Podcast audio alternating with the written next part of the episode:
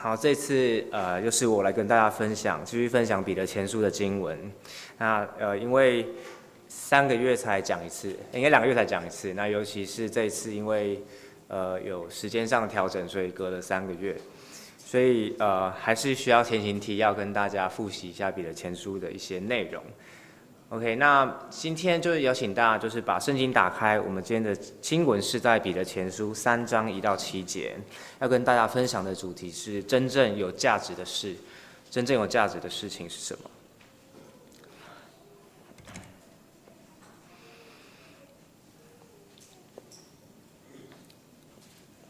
好，反倒的话由我来读彼得前书三章一到七节，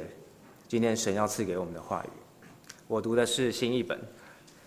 照样，你们做妻子的要顺服自己的丈夫，好使不信道的丈夫受到感动，不是因着你们的言语，而是因着你们的生活，因为他们看见了你们敬畏和纯洁的生活。不要单注重外表的装饰，如同全头发、戴金饰、穿华丽的衣服，却要在里面存着温柔安静的心灵，做不能毁坏的装饰。这在神面前。是极宝贵的，因为古时仰望神的圣洁妇女正是这样装饰自己，顺服丈夫，像撒拉听从亚伯拉罕，称他为主一样。你们若是行善，不怕任何恐吓，就是撒拉的女儿了。照样，你们做丈夫的也要合情合理的与妻子同住，要体谅她比你软弱，要尊敬她，因为她是和你一同承受生命的恩典的。这样就使你们的祷告不受拦阻。这是神今天赐给我们他宝贵的话语。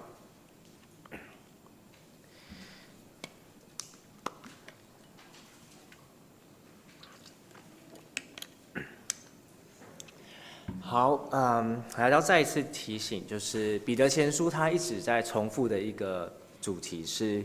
当基督徒活在一个不公义的权柄，不公义的权柄。和环境里面，特别是在压迫当中，他我们应该做基督徒要怎么去回应？那今天的焦点是放在妻子，还有就是婚姻里面。之前我们谈过了我们跟政府的关系，谈过我们在职场里面作为下属跟主管的关系。那今天我们要特别专注在婚姻里面。那因为有呃跟两千年前有一些背景很大的差异。那当时呢，妻子在他们的婚姻里面的关系的那个地位是跟现在比起来的。普遍上是非常低的，所以呃，他们的权力关系跟我们今天在座的夫妻们，或你们看到了，你们的爸妈可能会有点不太一样。那所以或许在讲妻子的时候，有些东西是丈夫可以去应用的；而我在讲丈夫的时候，或许是有些姐妹你们可以去应用的。那当然，有些东西是限定在妻子身上。有些东西是限定在丈夫才可以应应用的，那这些东西大家等下在听的时候就稍微自己再分辨一下。那我会尽量就是在讲章的过程当中会跟大家提醒这件事情。好，那不管你今天是丈夫或妻子，或者是单身没有结婚，今天的经文我们都要重新来认识清楚，在一段由罪人组成的婚姻关系里面，真正有价值的事情是什么？那我们要透过三个角度来看待自己还有配偶。第一个角度是我们要看到妻子该怎么看待自己。那第二个角度是丈夫要怎么看待妻子。第三个角度是我们要怎么看待自己。好，第一部分是妻子我们要怎么看自己。首先我们要先回答一个问题，就是今天这段经文有七节，那可是关于妻子，大家刚刚在读的时候有没有注意到？就是她讲了六节，然后丈夫只讲了一节。有些女生可能会觉得不太公平，为什么好像对我比较多规定，但对另外一半好像只有比较少的规定？关于这个问题呢，我们需要慢下来想一下。从背景的角度来看，呃，其中一个原因可能是当时的教会女性就是比较多。那其实今天也是。那更重要的事情呢？我们撇开背背景来看，回到我们自己身上来看，为什么我们会觉得，如果你被你在圣经里面对你讲的话比较多，这是一种不公平？这个背后或许是代表我们对神对我们说话的方式的一种误解。我们会觉得神对我们说话是一种唠叨和压力吗？可是这又很矛盾，因为我们每一次读经的时候，每一次听神的话的时候，我们都希望神今天对我们说话，我们都希望每一次神说话都跟我们生活是息息相关的。我们很期待神对我们说话，可是当我们看到神对某个对象说更多的话的时候，有时候我们反而觉得不公平。所以这是我们心中的一个，我们需要重新去面对、去思考一个我们对神的话态度的问题。那神对妻子说了六节的话，为什么呢？是因为神看顾在压力当中受迫的一群人。刚说过，在那个时候，女性普遍地位比较低，在家庭里面也比现在更容易的受到虐待和家暴。所以，神对妻子们说的比丈夫更多的话，就是为了要彰显他对这群在受迫当中的妻子的怜悯和看顾。那不只是在两千年前是这样，现代也是。我相信每段婚姻里面都有独特的课课题，还有说不出的你被压迫的那一面。所以在这段经文里面，神特别的眷顾你们当中，在婚姻当中特别就是妻子，你当遭受不公义对待的人。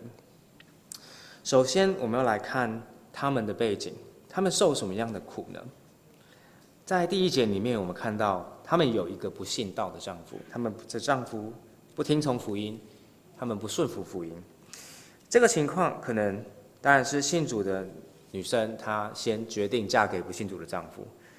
但那个时候他们没有办法做像自己现在这么自由恋爱，他们当时可能是一些受环境的限制。但是大多数更可能是你原本不没信主，可是你结婚之后你才信主，那这样的张力就出现了。我们可以想象，在一个普遍不信神的一个。父父权社会里面，在家中的老大通常是公公或者是丈夫嘛。那可是当妻子信了耶稣之后，妻子必须把信仰当做她生命中的那个核心，她必须把神当做她生活中效忠最高那个标准。所以她就跟原本的冲突，原本的这个最高权威公公或者丈夫开始起了一个张力。我自己的原生家庭就是这样子，当妻子开始要落实信仰。要开始灵修，要开始开声祷告、谢饭祷告，要开始教导圣经给孩子的时候，家族要拜拜的时候，丈夫这时候他的反应是什么呢？公公的反应是什么呢？在丈夫甚至是丈夫他对孩子要说或做或教一些违反圣经的事情的时候，这个是张力就很明显会出现。那一个作为一个基督徒的妻子，我们一定会有所反应。那当妻子要做出反应的时候，这时候那个男性的主导的地位，他就会直接被这个信仰所挑战。那他们就是会想要保护自己的在家里的地位嘛？他们看看到妻子开始不效忠自己，去效忠一位不是他的神的时候，他开始看到自己在生活当中，在很多地方无形有形的被妻子的圣经价值观挑战的时候。他一定在面子或者自尊心上一定会受损，所以男生会感觉自己的权利被剥夺。所以我们常说，男生就是会爱面子，然后会想维护自己的自尊心。那最坏的情况，保护自己的方式就是去家暴，去伤害另外一半。在第六节里面，我们看到，大家有没有看到？你们若行善，不怕任何恐吓。这边为什么会提到要不怕任何恐吓呢？就代表了当时。在呃教会里面的女性，她们妻子受到丈夫的家暴和恐吓是常见的。那这边经文主要指的是不信主丈夫带来的压力。那可是今天我们在座的弟兄姐妹，大部分人都非常有神的恩典，我们是呃另外另外一半很多都有信主，然后一起可以来的。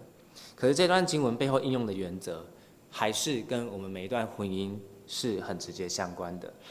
因为即使是现代我们的婚姻，配偶也很多时候在无形有形当中给予另外一半不对等的、不公平的压迫。在讲丈夫的时候，我才会具体指出这些压迫有哪一些。那这边我要先专注是在看一下比较弱势的一方要怎么去回应配偶的压迫。首先，我们先看到我们不应该怎么回应。经文这边一开始告诉我们，他说：“不是应着你们的言语。”所以他说不要用念的，不要碎碎念，不应该用话语话语反击。所以彼得的意思就是不要去跟那些固执又爱面子的丈夫做无谓的争论，因为这些话语的争论对对方和自己都没有好处。这种争论，它最后往往演变成就是女生在保护自己的自尊，而不是在开始考虑到底对双方对对方有什么是最好的。而且，当我们用这种方式的时候，最后的结果往往不是没办法赢得另外一半。这边他说，不幸到丈夫受到感动，直接的翻译是使丈夫被赢得、被赢过来，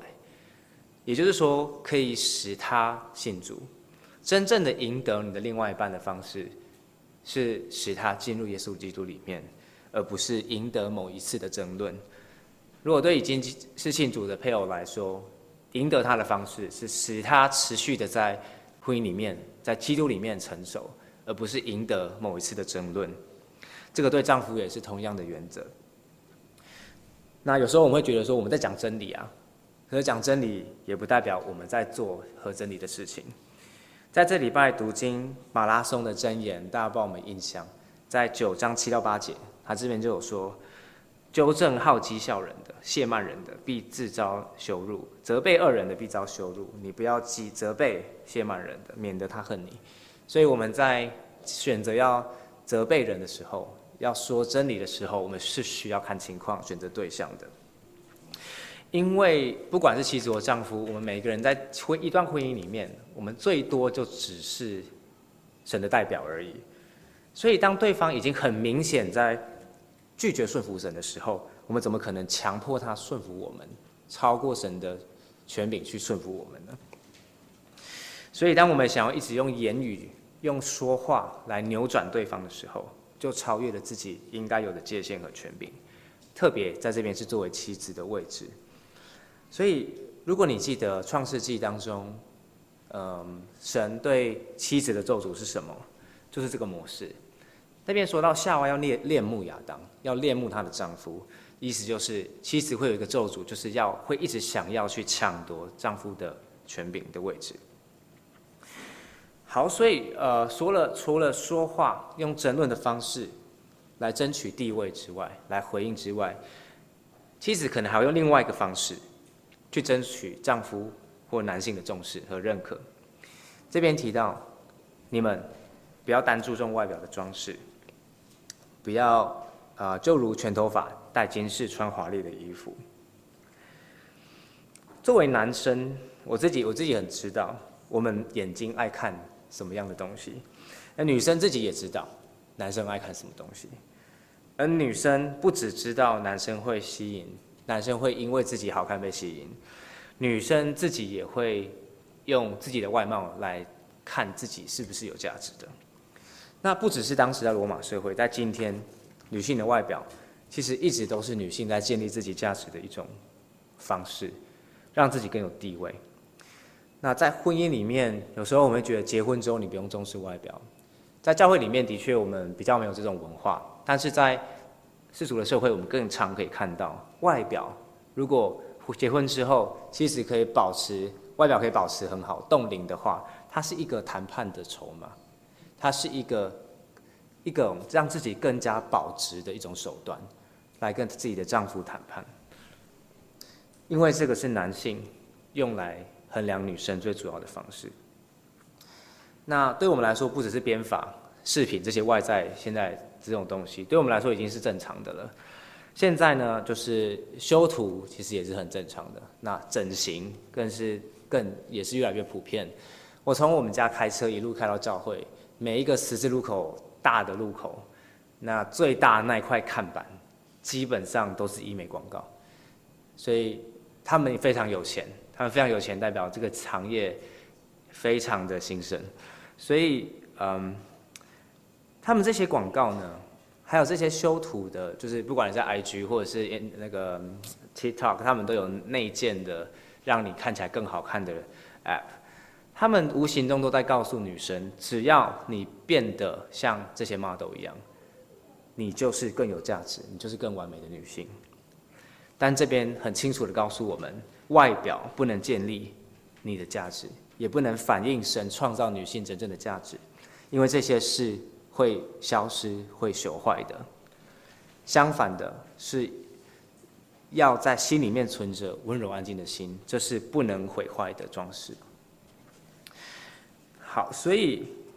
这些东西呢，除了会朽坏之外，之外，刚刚说到，妻子在婚姻里面也常会，就是我们会误用这些东西来尝试，呃，来颠倒，就是想要去征服丈夫的地位，让他可以被你所控制。所以在这个情况下，我们需要在话语上、在打扮上，我们不是说行为上要开今天开始怎么调整，这个是接下来的事情。我们需要先关注在一件事情上，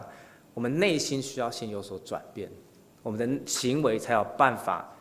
在外面自然的透露出那个神赐给我们的那个适当的说话方式和打扮方式是什么。他这边说到，我们一个生命的核心。这个在里面存着温柔安静的心灵不太好翻译，它是一种表达一种人内在属灵的一种嗯属神的神所赐的那种那种内心，它就是我们基督徒生命的核心，是那个被福音所改变过的一个内在，是由内心开始往外发出，才改变我们的敬畏神的生活方式，所以。我们还可能还是会喜欢打扮，我们还是会需要说话，还是去喜欢沟通聊天，OK 的。但是有了这些福音的内在的改变，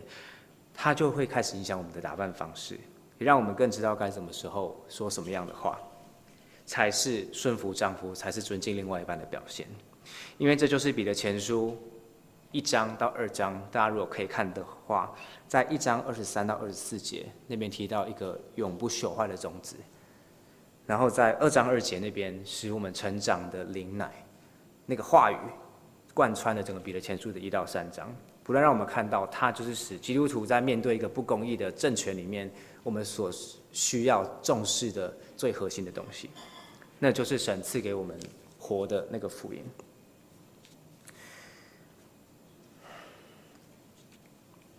那彼得他接着说，他在前面其实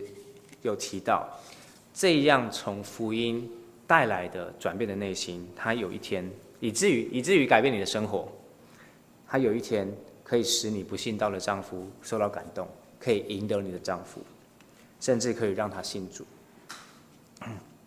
那当妻子，我们透过这个持续被福音改变的心来更新自己生活的讲话方式或打扮方式，其实就彰显了圣经对女人的期待是什么。他这边用撒拉的例子。他说：“像萨拉听从亚伯拉罕一样，称他为主。”在创世纪，他这边引用的是呃创世纪十八章十二节。这边萨拉说：“我既已衰败，我主也老迈，岂能有这喜事呢？”这段经文其实是放在那个、呃、神来拜访亚伯拉罕，应许他有呃生以撒那段经文。所以他的上下文看起来其实没有什么好称赞的，因为他是不是一个好像很有信心的表现？可是我们撇可解经家有很多不同看法。那其中我认为最确定的解释就是，彼得就是在表达撒拉在打从心里的尊敬她丈夫，所以使用“我主”这个词。怎么看出来呢？如果你有翻到创世纪十八章十二节那边的话，或者你有印象那个故事。你会记得萨拉，他是在心里暗笑，他是在心，他这个心里话，他没有说出来。那第二个，他在谈论什么事情？他是在谈论房事的乐趣的事情。所以，当一个以现代人，我们想说老夫老妻，当他在心里话，然后讲房事的乐趣的事情的时候，我们通常会想到就是啊，我那个老头子现在还可以吗？我家里那个。对，我那个老爷子现在还行吗？应该不行。所以通常我们听到会是这这类的表达。可是撒拉反而他在心里在称呼他另外一半，他用“我主”这个词，让我们看到他是打从心里的去尊敬神赐给他的这个领导的亚伯拉罕，不只是表面的顺服而已。所以彼得拿他当做例子，让我们看到说，一个敬畏神。被福音改变的人，即使在一个心里的小小的念头里面，都可以都可以彰显看出我们对神设立的权柄的一种尊敬，是打从心里的，不是一种行为上的服从而已。那这种心里的敬重产生的性格，就是刚刚说的温柔和安静，是从里面发出来的。这才是神在女性身上他看为真正最宝贵的事情。所以姐妹们，无论你们的婚姻状态是怎么样，是单身，或者是在呃不错的婚姻，或者在很有争吵的婚姻里面，今天神用七分之六的经文告诉你们，他关注你们的处境。他说他不在乎你能不能说出那个很有道理的话，能不能保持你的外表还是当年二十岁的样子。他真正看宝贵的事情是那个被福音改变的你。那个被赦免而且持续成长向基督的你，这个是最有价值的事情。他看你的眼光不会因为你的外表，不会你说话有没有道理而改变。所以我们可以安心在神面前时常去纪念他对我们这个恩典。那如果你是在婚姻里面已经长期是非常强势，习惯用言语碎念另外一半，或者是把另外一半踩在脚下的。神在这边也要我们悔改，重新审视一下我们在婚姻里面神赐给我们的位分是什么。好，我们现在刚看完妻子怎么看待自己，现在我们要换另外一个角度，我们要看丈夫要怎么看待妻子。刚才我们说过，女性在过去或者是现在也常常是被压迫的、被威胁的。那其中一个会有这个现象的原因是。男性滥用了他们先天的优势。我们不能否认一件事情：男生普遍在身体的设计上，上帝赐给我们的就是比较高大、比较有力量，在性格上普遍也更有威吓性。所以彼得他采用“软弱”这个词，其实它是一个软弱的器皿，原文是软弱的器皿来形容妻子。在第七节，要体谅他比你软弱。他主要是在描述身体方面的弱势，在。这个女性普遍在身体方面比较软弱的事实，使得男生在古代的时候就更能从事战争啊、运动啊、农农事等等表面上看起来更有生产力的活动，以至于在大部分的社会地位上，就是一在教育、在经济的地位、在政治活动上，几乎都是男性来主导，就比女性都还要高。那从圣经的观点来看，一个由男性主导的社会和家庭，其实没有问题，是正常现象，这不是错的。可是错的是什么呢？错的是当男性拥有这个优势，就拿这个优势来压迫女性，以自己的优势为骄傲，开始轻视、贬低女性作为女性的价值的时候，这就是错的。在第六节，我们刚看到不信主的丈夫会可能对妻子产生恐吓，表达当时普遍的丈夫他不会尊重的对待妻子。那在第七节里面，刚我们是对不信主的丈夫说话。第七节他说：“你们做丈夫的，他开始对基督徒的丈夫说话，对基督徒的男性说话的时候，他说：你要按照情理。”与妻子同住，合情合理的与妻子同住。接下来他说：“你要尊敬他，你要敬重他。”彼得会这样说，代表我们作为基督徒丈夫的，我们也不能按照圣经的，我们也没有办法做到像圣经的要求标准来对待、平等看待我们的妻子。在我们的社会里面，我们就很看到，不管是不是基督徒，我们男方的家人其实就不自觉的有时候会嫌弃媳妇，丈夫跟自己的朋友。会在背后来嫌弃、贬低妻子，那男生会用女性的外表来衡量他们。刚刚常说到的，甚至是对他们实行家暴、暴力，这都是滥用、错用了神赐给男性的先天优势。有些人可能会觉得那是比较传统的家庭才会这样，因为现在有很多妻子比较强势嘛，如果妻子比较好的背景、比较好的婚姻，那像我们教会其实就有人就是说自己是活在母系社会。但我自己的例子，其实我会发现不不一定只有在传统的文化的家庭才会这样。像我跟你结宇轩结婚两年半，跟很多夫妻比起来还很短。可是在我结婚的前一年半，这两年里面，我已经发现，就是其实在我心里面，其实有很多跟这段经文已经是相违背的地方。举个例子来说好了，就是我的原生家庭是很棒，非常棒，但是如果从外在条件来比的话，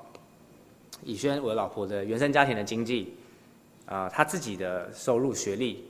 其实各方面都比我好。甚至我们结婚住的地方都是女方提供的，所以对我刚结婚那阵子，其实我心里会有点自卑，我会觉得没办法从外在条件来肯定自己，就觉得好像跟一般男对男生的期待不一样。然后我就发现，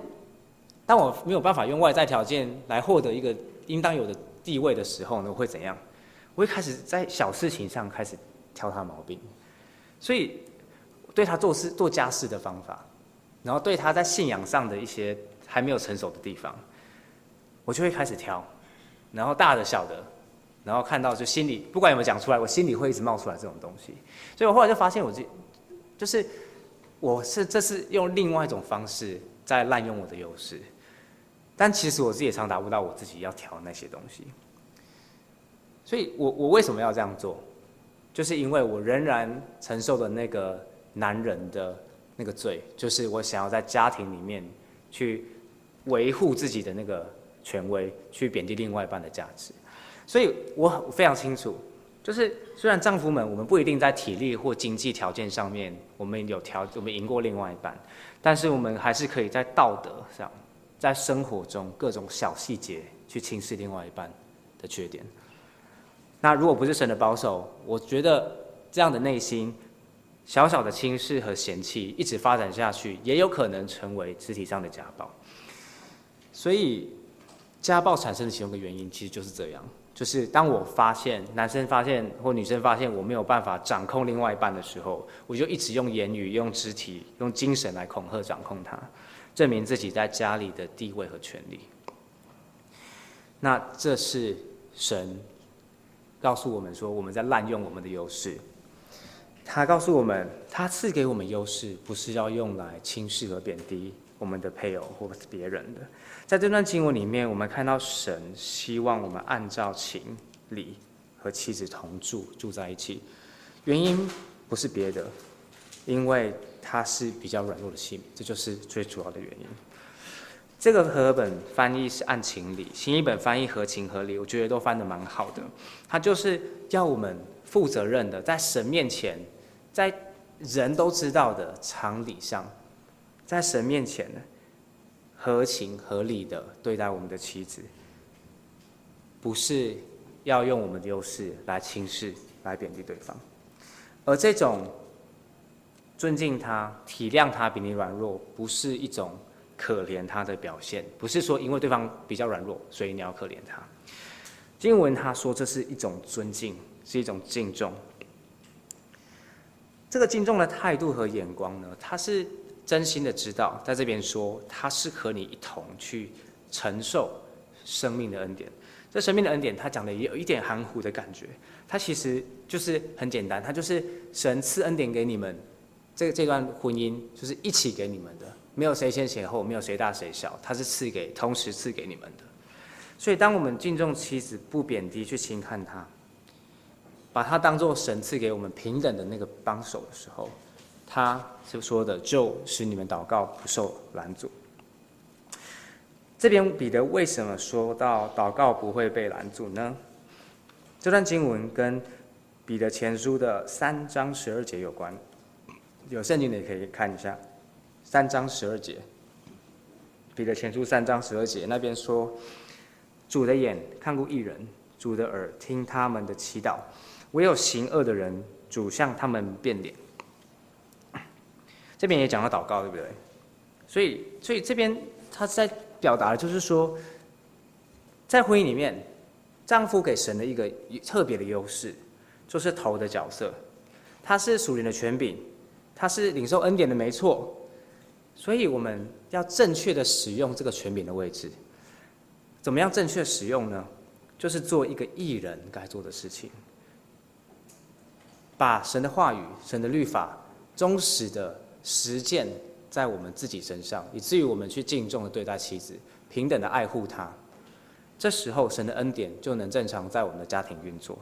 其实这这道理很简单，就很像家教会的牧长、牧师、长老，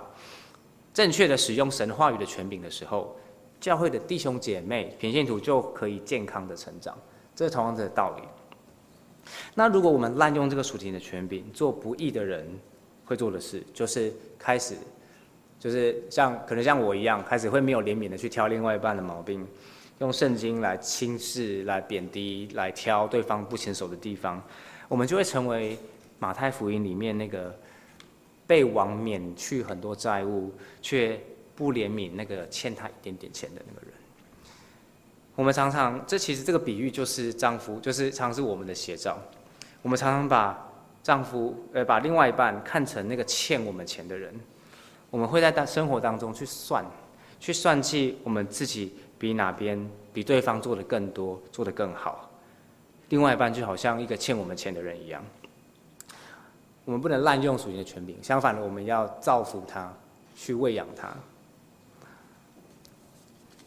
所以，另外一半不是欠我们钱的朋友，无论他有什么样软弱或比自己不足的地方，我们的配偶不是那样的人。我们的配偶是另外一个比喻，告诉我们他是我们同一艘船上的伙伴。这个比喻不是圣经里面的，是史牧师最喜欢，史弘扬牧师最喜欢的比喻，就是他最爱的卡通就是《海贼王》。如果你知道的话，那。我其实有点不太确定《海贼王》老那个史牧师每次在讲《海贼王》的时候，是不是只有听得懂？那今天我就还是讲一下。那如果有看就知道。那他《海贼王》第一集播出的时候是一九九九年，所以很多小朋友那时候都还，就所有小朋友那时候都还不在。到现在已经二十五年了。那《海贼王》的主角鲁夫他有九个船员。那在这十几二十年的播出里面。他就是每个船员，他都有自己的专长和特色，可是也都有成长。这十几二十年里面，可是特别就是有三个，就是很弱，不管怎样就是很弱。他们就算成长了，就还是很弱。他们遇到很强敌人，第一个反应就是尖叫，然后吓哭，然后落跑，永远就是这样子。那跟遇到他们对手差不多的时候，他们才有办法跟他们打一下。可是，在那艘船上面呢？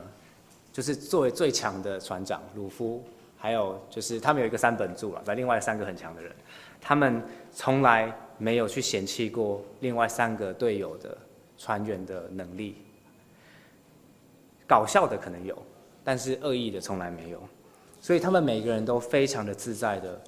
可以带着自己的专长和个性活在那个船上面，去服侍那艘船的所有需要。那我们看另外一半的另外一半的眼光也应该是这样，他应该是我们同一艘船上的伙伴，我因为我们是一起领受神在基督里面赐给我们那个永生恩典的人，所以丈夫的责任是什么呢？总结一句，就是成为那个恩典的管道，把神赐给我们那个他的约的内容，就是神的话、神的律法，透过自己实现在这个家庭里面。那我们刚讲过了这一些。就是关于妻子还有丈夫的这么多，呃，需要改变的态度、眼光和生生活方式，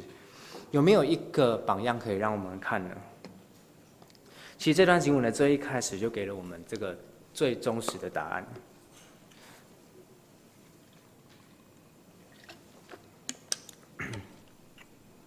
当我们回到这段经文最前面，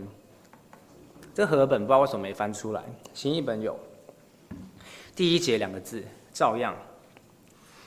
第七节也有一个照样，对吧？所以丈夫前面有个照样，做妻子的前面也有一个照样。所以这告诉我们，我们要往前面看。从我们之前有提到，要学习顺服政府，要学习顺服权柄，还有作为别人的下属等等，其实都是按照这个样而来的。这个样在哪里？就是在。我们二章的最后面，我们的主耶稣基督身上。前面我们提到说，呃，妻子我们不要用话语和外貌寻求肯定；关于丈夫，则是提到不要滥用神给我们的优势，轻视另外一半。这些罪看起来都好像只是在婚姻里面才会出现，可是这些罪也发生在主耶稣基督的时代，也发生在他的身上。主耶稣他面对的那些祭司长啊，他面对的那些法利赛人、希律王，还有罗马人，大家如果仔细想一下，他们就是不是就是在社会上拥有最多优势的人呢？他们是不是拥有最高的话语权的人呢？他们是不是外表最光鲜亮丽的一群人呢？可是当主耶稣来到他们当中的时候，他们很自然的反应是开始轻视他，开始排斥他，因为他威胁到了他们的权柄。他们这样子做，最后严重到不只是家暴，而是比家暴更严重的是把他钉上十字架上。那弟兄姐妹，主耶稣他被钉上那个十字架，不只是因为他们的罪，他最主要的目的是为了我们的罪，他是为了我们的罪才需要去面对这一切。他是神，他有最高的权柄，世界一切最美丽的东西都是从他而来的。所以，当我们在婚姻里面，或者我们对他人用话语和外表来彼此争竞争的时候，来比较的，来嫉妒别人的时候，他却甘愿放弃这一切。来到这个世上，取了一个最不起眼的外貌。他放弃用话语的竞争，他沉默的为我们被交给罪人，为的是要把我们从那样的虚荣里面拯救出来。当我们彼此轻视的时候，我们贬低别人的时候，他却珍惜，他却看重、敬重我们这些不配的罪人。弟兄姐妹，我们都更需要明白十字架上的赦免跟我们的婚姻日常生活有多么切身的关系。那不只是一个抽象理论上赦免的事实。其实，在我们每一次犯罪，在我们每一次打从心里去轻视别人、轻视配偶，每一次颠倒婚姻的次序，尝试用外表、外在的东西来证明自己的价值的时候，我们都需要知道，主耶稣基督就是为了你和我这些不不起眼的罪，我们看起来不怎么样的罪。而被挂在十字架上，所以当我们还做罪人的时候，他就为我们而死，使我们可以跟神和好，让我们可以住在他的里面，让我们的生活、我们的内心可以接领受那个被福音改变过的那个持续成长像基督的心，让我们不再凭着过去的本性来说话、来打扮自己、来从心里去轻视别人。妻子开始可以像基督顺服地上不完美的权柄一样顺服丈夫，丈夫也可以像他一样为不完美的教会舍己。那在座如果嗯你还不是基督徒，还没有相信福音，不知道你一开始读到这段经文的时候，你会有什么感觉？可能你会觉得这一段经文从某个角度来说很蛮政治不正确的，就是他说女性只能温柔安静，甚至是比较软弱的。我一开始也有这种冲突感，可是当我仔细往下看的时候，经过这篇讲到，我发现原来神对于人，特别对于妻子在婚姻当中价值的肯定是永远没有改变的，以至于我们现在常会听到说内在比外在更重要，所以基督徒也会说这句话。为什么会有这个东西出现？它成为我们文主流文化的一部分，是因为神他知道他他的工作介入了这个生这个世界。那虽然，而且圣经呢，它虽然承认女性普遍在身体上面的劣势，这是很多女性主义者不想承认的事情。但是圣经没有因此贬低女性的价值，或是像现代文化，它去扭扭曲女性的价值，要女性透过自己的身体和外表来获得肯定。她坚持女性和男性的平等。是跟丈夫一起共同继承恩典的，没有先后之分，而且神看顾受压迫的女性，应许他们：如果你们在基督里面持续的成长，那就不会害怕压迫，也不会缺乏智慧，而持续的去竞争、去争执。圣经可以在两千年前就对男女身份有这么精准的认识和刻画，是因为男女就是他所创造的，按他的形象所造的。所以他今天持续的也透过这段经文来透来跟我们的男生和女生说话，因为他知道我们常会看不清楚，我们常我们眼光已经被扭曲了，看不到自己的价值在哪里。神希望我们每个人都可以恢复他所创造那个样子，恢复他所创造我们的那个眼光，看到那个真正有价值的是什么。所以，如果你今天真的还没有相信福音，还是或是没有固定聚会的地点的基督徒，邀请你不只是今天来而已，之后也请你找会讲这个耶稣基督并他钉十字架的福音的教会，持续与我们一起认识这个宝贵的福音。如果你真心的从神的话里面是看见自己是一个骄傲而且迷失的人的时候，随时可以来到主耶稣基督的面前，他的十字架足够再次不断的拯救我们。在座的每一个基督徒，不是因为道德高尚才做到这里，不是因为我们穿的比别人好坐在这里，而是我们唯一一个共同的特点，就是我们都承认我们是罪人，没有办法救自己，我们是迷失、骄傲，而且时常在轻视他人的罪人，因此我们都共同需要这一位救主，不只是在婚姻里面、工作，或者在生活某一个难关，我们整个人都需要这位救主。时常与我们同在。那对于小朋友，特别是女生，小朋友，你们长大的时代是一个比以前任何时代都还要更重视外表的时代，所以你们同学一定有人在看韩国团体的影片，或抖音的某些舞。那我跟以轩有讨论过这件事情，就是我们认为他们编舞的逻辑背后，都基本上都是在凸显自己身体的美。自己的身体的优势，每个人当然有自由去欣赏这些东西，但是我想要提出的事情是，当我们崇拜他们、羡慕他们，特别是在高年级之后，不自觉的我们会开始想要像他们一样。但是上帝所创造的你，就是现在的这个你，就特别是在信仰里面持续成长的你，才是最宝贵、最重要的事情。那对于单身弟兄姐妹，不论不知道你今天从单今天的讲到有没有学习到跟自己有关的内容，在过程当中虽然是在婚姻的脉络下，那但是对于说话，还有对于外表的看法，对他人的态度，这是每个人都需要在基督里面持续改变的事情。那今天的讲到，我也希望可以帮助单身的姐妹，可以去重新看清楚，当我们在寻找婚姻的时候。不应该寻求一个浪漫的生活，因为我们永远不会嫁给王子，我们永远嫁给的对象是一个不完美的罪人。婚姻里面会更真实面对自己的罪，那绝对不是一件浪漫的事情。当然会有浪漫，但是女生听说不是我自己听说，通常会把它想得比较浪漫，呀，所以我们在结婚的时候。是已经要嫁给一个不完美的罪人。这段经文就让我们看到，一个追求与基督连结的妻子，当她与非基督徒生基督徒的丈夫生活在一起，她会多么多么多么的辛苦。所以，对于单身的弟兄，我也希望可以帮助你们，可以去，就是好好预备自己，成为那个可以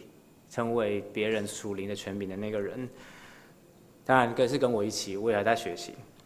那持续的去抗衡，我们一起去对抗那个世界要我们看待女生的方式，就是用外表来衡量她们。不要用外表来选择你的另一半，要选择那个愿意像基督的人。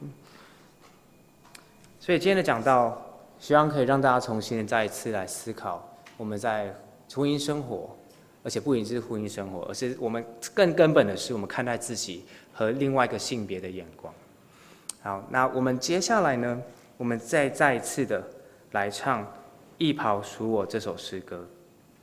在这一次唱的时候，我邀请姐妹来思想：你们对自己的眼光是什么？不论你是很有自信的人或没有自信的人，我们是不是在福音里面真心的拥抱基督赐给我们的那个义袍？他的才是完美的。那我也邀请弟兄们来思想一件事情。我们看自己的眼光，是不是一个被免去债务的仆人？是不是因为一个蒙了赦免而柔软，愿意敬重那些比自己还要软弱的人？我们一起来唱《义袍属我》。那唱的时候，我们同时用奉献来回应。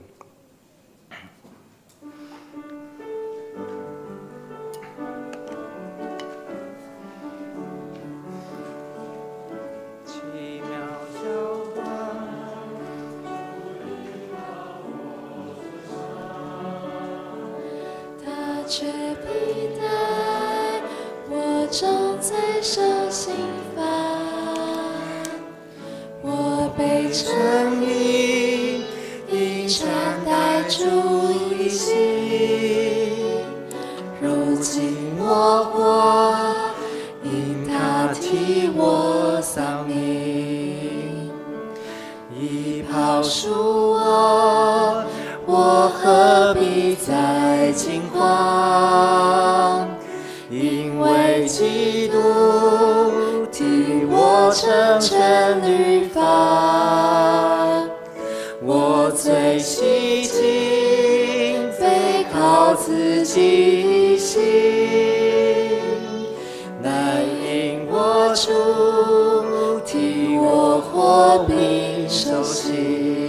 靠他，我依靠他。并经担此代价，耶稣背起，父亲与子属灵，如此大爱，我被重价买赎，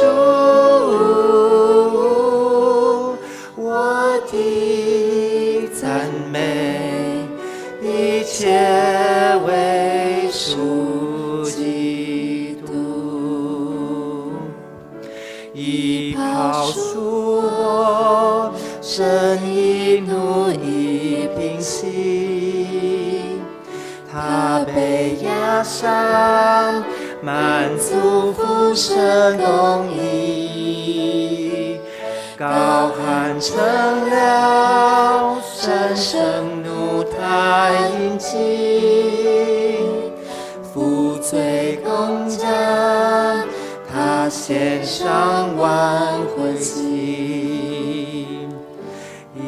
饶恕我，因主受尽刑